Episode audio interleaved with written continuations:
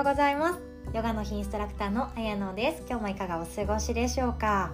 月曜日ということでなんだか疲れが取れてないなっていう方もいらっしゃるかと思いますがまあ徐々に焦らず自分のペースでマインドフルネスな毎日作っていきましょう。で今日はですねちょっと体のお話をさせていただきたいなって思います。私の一番の悩みだった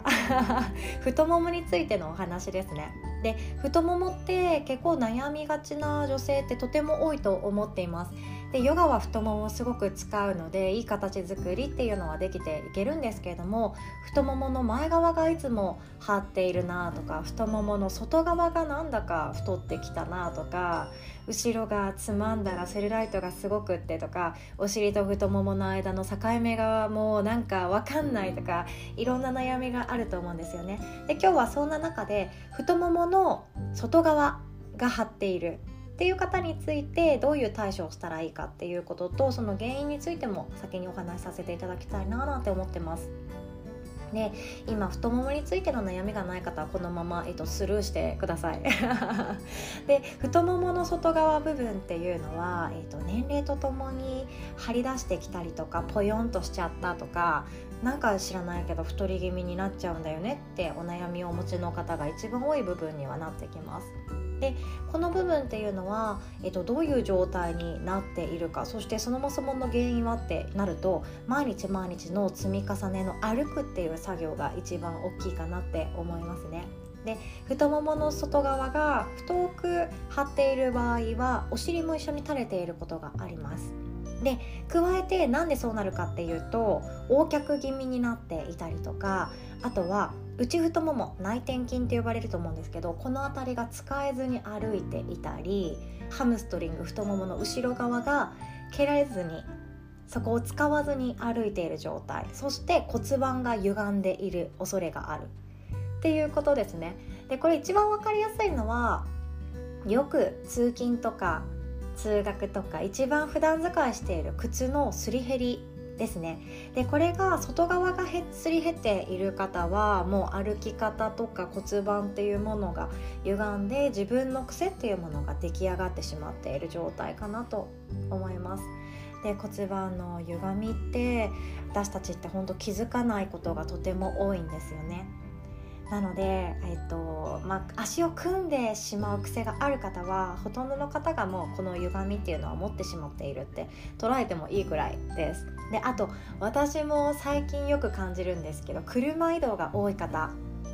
車移動って気が付いたら腰とか疲れてませんか？ずっと座っているんですけどねあれもう嫌ですよね。で私はまだあの自転車移動の方が一日の中で多く割合を占めているのでそこまででもないんですけどやっぱり車移動しかしない車で通勤帰宅もしているっていうような方につきましては腰痛持ちが多かったりお尻が垂れてしまっていたり太ももを使って歩く時間が少ないので太ももっていうのが前が張りやすかったり後ろが使えていなくってなんかぽよっとしてデニムが履けないんだよねっていう悩みもあったりしますよね。なので私たちって本当まっすぐ立つ時間っていうのが一日の割合である高い水準であるっていうだけで健康な体っていうのは作りやすいです。で骨盤の歪みにつきましては、えっと、解消する方法なんて YouTube 探したらいっぱい出てきますよ。骨盤歪みとか骨盤を整えるとか骨盤調整とか骨盤矯正とかセルフでやれることっていっぱいあるのでそこをぜひともチェックしていただきたいですね。で合わせて骨盤底筋群っていうのを聞いたことあると思います。もうこれは本当女性ならではの大事な大事なところで骨盤底筋これを鍛えることで骨盤の歪みの改善って一気に整えることってできるんですよね。なので私たちって本当このインナーマッスルをいかに使うかって大切です。で私たちはやっぱりこのアウターマッスルばかりが体のボディラインに見えてしまっていて気になることってたくさんあると思うんですよ。お腹がポヨンとしてるとか腕が太いなとか太ももが太いなとかふくらはぎが張ってるなとかアウターマッスルのラインばかりを見てしまっているんですけどアウターマッスルを気にしたくない。普段の生活の中で整えてあげたい。って思う方ほどインナーマッスル。この骨盤底筋とか腹横筋とか腹斜筋とか自分が触れない部分を鍛えてあげるっていうのがとても大切です。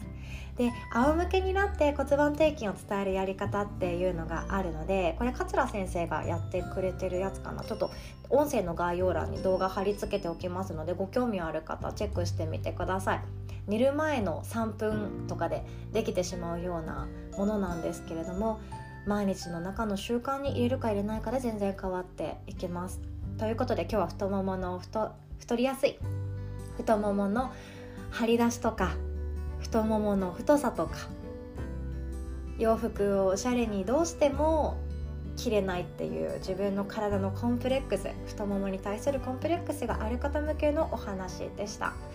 これから春夏と T シャツジーパンっていうのがめちゃくちゃおしゃれに見える季節がやってきます。ぜひともデニムも今年1着新しいのを着てどこかお出かけしたいなとか